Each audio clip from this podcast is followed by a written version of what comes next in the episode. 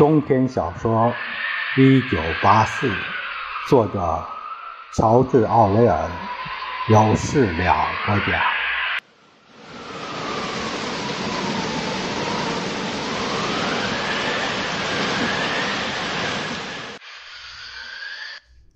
温斯顿谨慎地穿过树影斑驳的小路。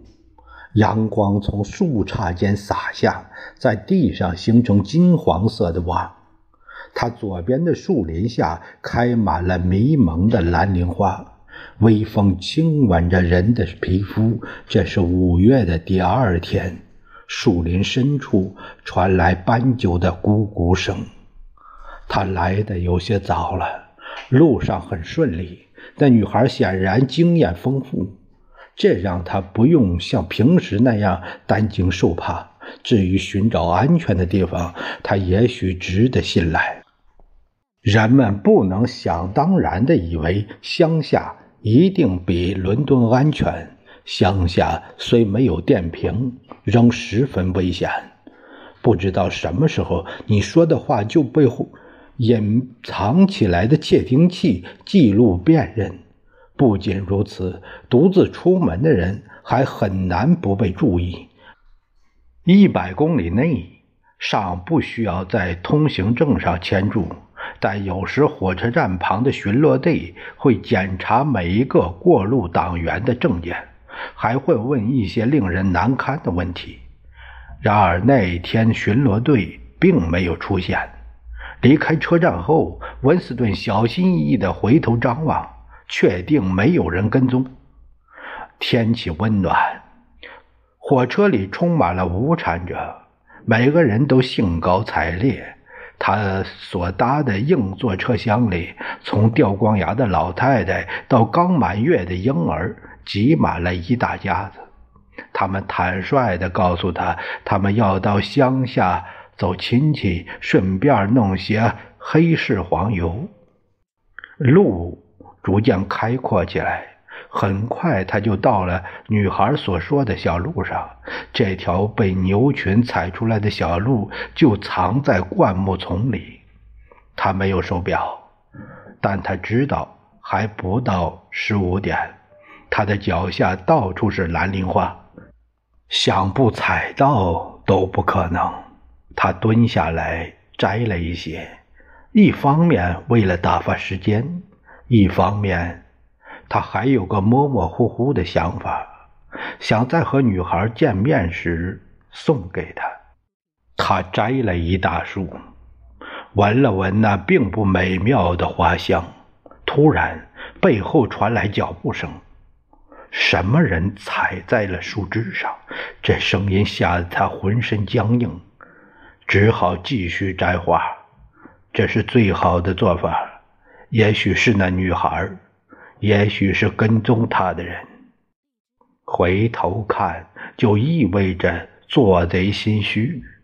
他一朵接一朵的摘着，一只手轻轻地落在了他的肩上。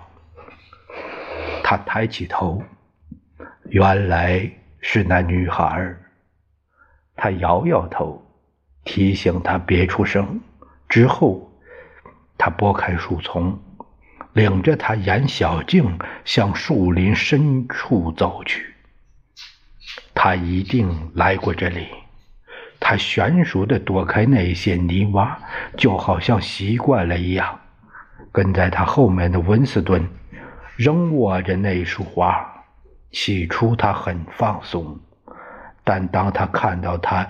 健壮苗条的身材，看到她红色腰带勾勒出的曼妙的臀部曲线，他自惭形秽。这感觉非常沉重。即使是现在，若他转身看他，他仍有可能完全退缩。甜美的风和绿油油的树叶，都让他气馁。从车站出来。五月的阳光让他觉得自己肮脏不堪，浑身苍白。他是生活在室内的人，身上的每个毛孔都塞满了伦敦的煤尘。他想，截至现在，他可能从未在阳光之下见过他。他们来到他说的那棵枯树旁，女孩越过树干，拨开灌木丛，看不出那儿有什么入口。温斯顿跟着他走过去，发现一片自然形成的空场，高高的小树就伫立在长满芳草的土堆旁，它们密密麻麻地将空场遮了起来。女孩停住脚步，转过身说：“我们到了。”温斯顿正对着他，和他只有几步之遥，却不敢靠近。路上，我不想说话，万一哪个地方藏着话筒，我觉得不会，可的确有这个可能。那些猪难免。有哪个能认出你的声音？我们在这里就没事了。温斯顿仍然没有胆量靠近他，只傻乎乎的重复着：“这里就没事了。”对，看这些树，那是一些还未长大的白蜡树，它们曾被人砍掉，可它们又重新生长起来，长成一片树林。它们的树枝很细，都没有手腕粗。这些树不够大，藏不起话筒。再说，我曾经来过这里。他们漫无目的的闲聊着。文斯顿靠近他，他直直的站在他眼前，脸上带着一丝嘲讽似的微笑，似乎。不明白为什么他的行动如此迟缓，他手里的蓝铃花散落了一地，就好像是他们自己掉下来的。他抓住了他的手，你相信吗？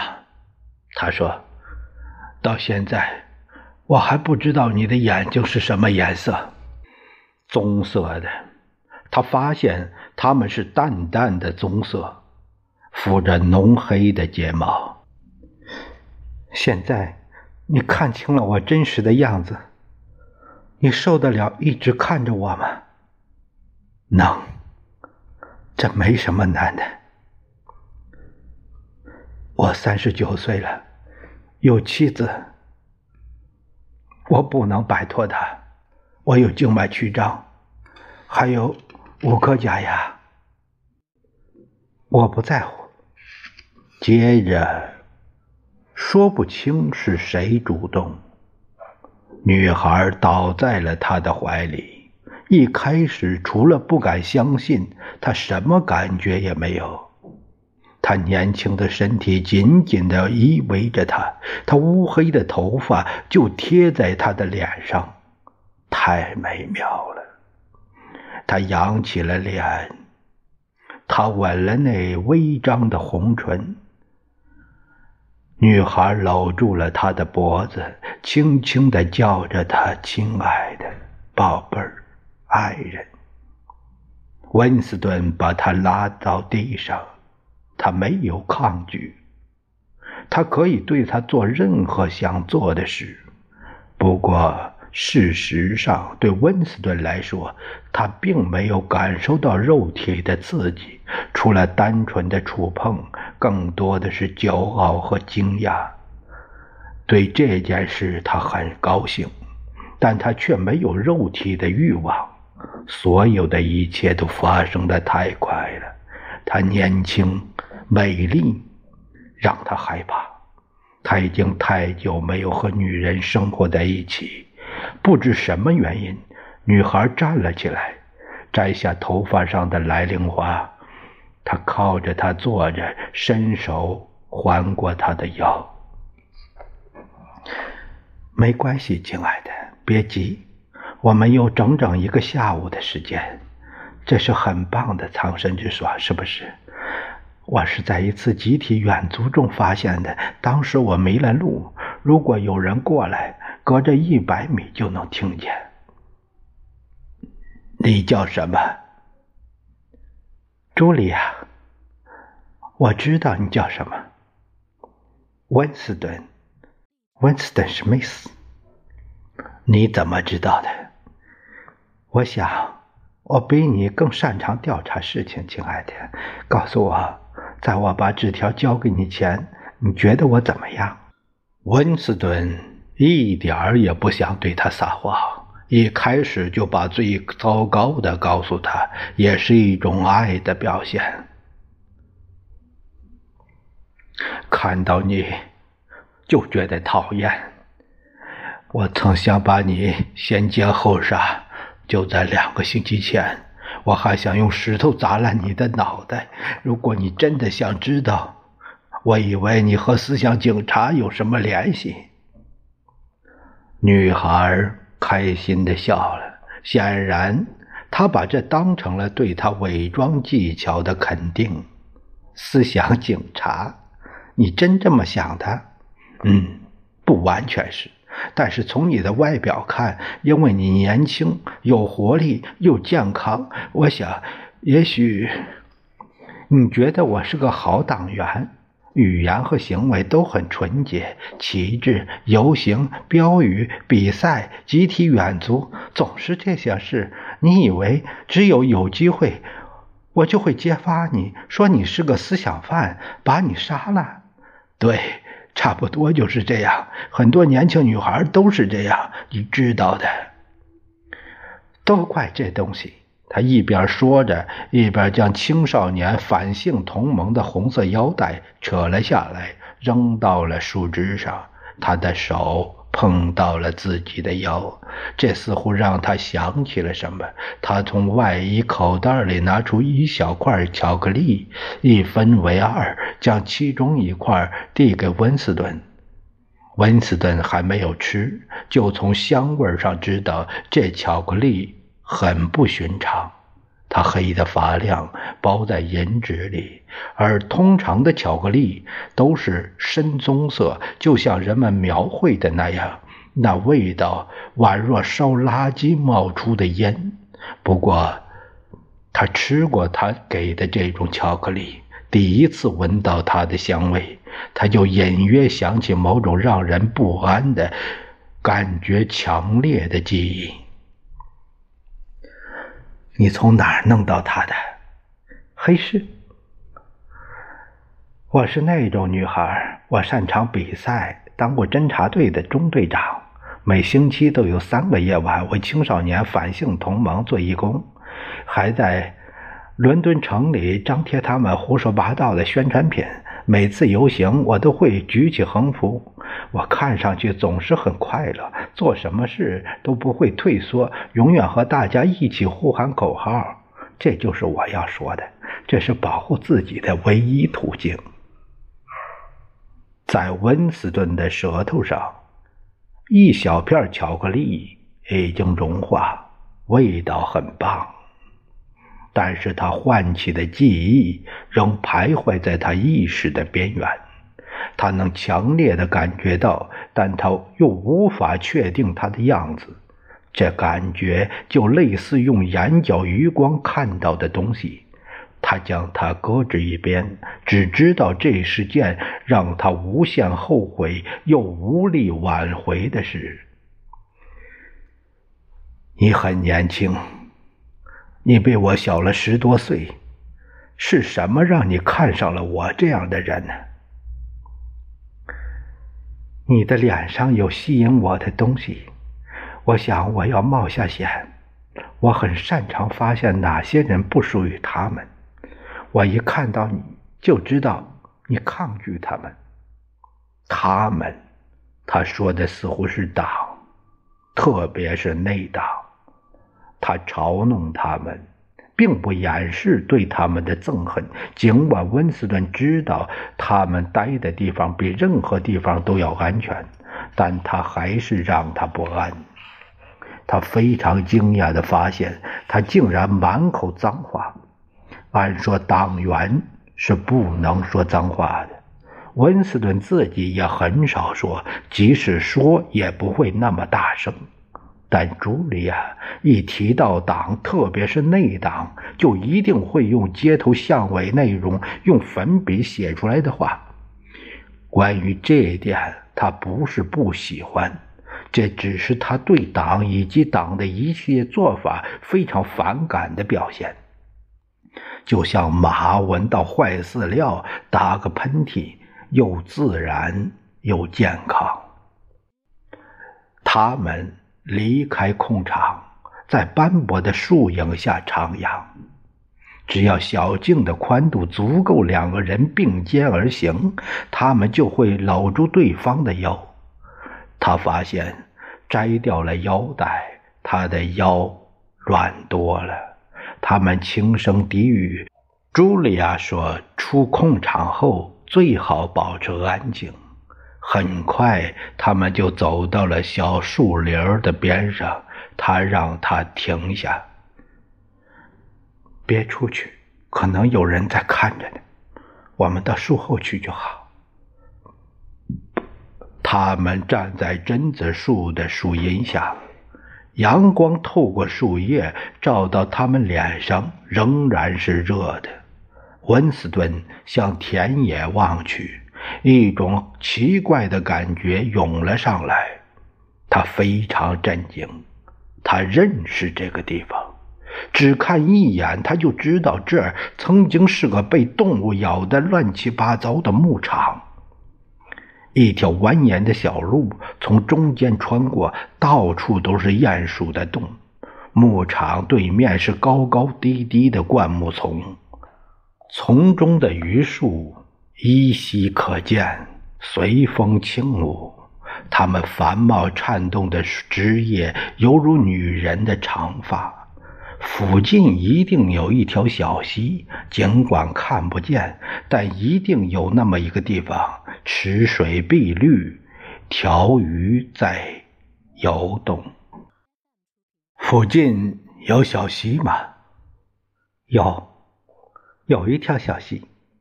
它就在那块地的边上，溪里还有大鱼，很大的鱼，它们就在柳树下的水潭里摇尾巴。黄金香，差不多就是黄金香了。黄金香，没什么，真的，那是我在梦里看到的风景。看，茱莉亚轻声的道。一只画眉停在了五米开外的树枝上，那树枝刚好和他们的脸差不多高，但他似乎并没有注意到他们。他在阳光里，他们在树荫下。他张开了翅膀，又小心地将翅膀收起，仿佛和太阳行礼一般，猛地低下了头。之后，他开始歌唱。美妙的声音倾泻出来，在这寂静的下午，嘹亮的惊人。温斯顿和茱莉亚紧紧地靠在一起，听得入了迷。时间已纷纷地过去，他仍在鸣唱，声音婉转多变，没有一次重复。就好像特意展示自己精湛的歌唱和技巧。有时他也会停下几秒舒展下羽翼，但接着他又会挺一挺那带着斑点的胸脯，继续放声歌唱。文斯顿怀着崇敬的心情看着他，他为谁而唱呢？又为什么要唱呢？没有配偶，也没有竞争对手，是什么让他在这孤寂的树林里停下来，对着一片空旷引吭高歌呢？文斯顿不知道附近是否藏有窃听话筒，他和茱莉亚的说话声很小，话筒收不到。但却收得到画眉的鸣叫。或许在话筒的另一端，某个形如甲虫的小个子正专心致志地听着，听着这些。不过，画眉的歌声将他从沉思中拉了出来，那声音宛若液体和枝叶间倾洒下的阳光融在一起，倒在他身上。他停止思考，感受着一切。在他的怀抱里，女孩的腰是那样柔软而温暖。他将她的身体转过来，让她面对着他。他的身体好像与他融为一体，无论他把手放在哪里，他都如水一般的驯服。他们吻在一起，和之前那僵硬的吻大为不同。将脸挪开时，两个人都深深地叹了口气。那只鸟被惊到了，扑了下翅膀。飞走了。温斯顿将嘴唇贴在他的耳畔，轻声道：“现在这里不行。”他悄声说：“回刚才那隐蔽的地方去，那里安全些。”很快，他们便回到了那块空地。路上踩折了一些树枝。当他们走进那片被小树环绕的空场，他转过身来，面对着他，两个人的呼吸都急促起来，他的嘴角又浮现出笑容。他站在那里，端详了他一会儿，然后伸手拉开制服的拉链儿。啊，是，就是这样。几乎和梦中的一样，就像温斯顿想象的那样。女孩迅速地脱掉衣服，丢到一旁，姿态曼妙，似乎要将整个文化都摧毁殆尽。他的身体在阳光下泛着白色的光芒，但温斯顿没有急着看他的身体，他注视着那张。长着雀斑的放肆的大笑的脸，被他深深吸引。温斯顿在他的面前跪下，抓住了他的手。你之前爱过吗？当然，好几百次了。好吧，几十次总有了。和党员一起吗？对。总是和党员一起，和内党党员，没和那些猪一起过，从来没有。不过，如果有机会，他们中不少人会愿意，会愿意的。他们并不愿意像他们表现的那样正经。他的心剧烈的跳动起来。女孩已经做过几十次了，她希望有几百次、几千次。任何有堕落意味的事情都会让他充满希望。谁知道呢？也许党已经败絮其中，也许提倡奋斗自律只为了掩盖罪恶。温斯顿十分乐意让他们统统染上麻风病、梅毒。如果他有能力办到的话，温斯顿把他拉下来，面对面的跪坐着，听着，你有过的男人越多，我就越爱你，你明白吗？明白，完全明白。我恨纯洁，我恨善良。我不希望这世上有任何美德，我希望每个人都堕落到骨子里。那么我很合适你，我已经堕落到骨子里了。你喜欢这样做吗？我不是说我，我是说这件事本身。我爱这件事，这正是他最希望听到的。不是爱某人，而是爱这种动物性的本能，单纯又人皆有之的欲望，蕴含着将党摧毁的力量。温斯顿将他压倒在草地上，在散落的蓝铃花中间。这次没有什么困难，他们的胸脯起伏，慢慢的恢复了正常的呼吸，带着又愉快又无助的感觉。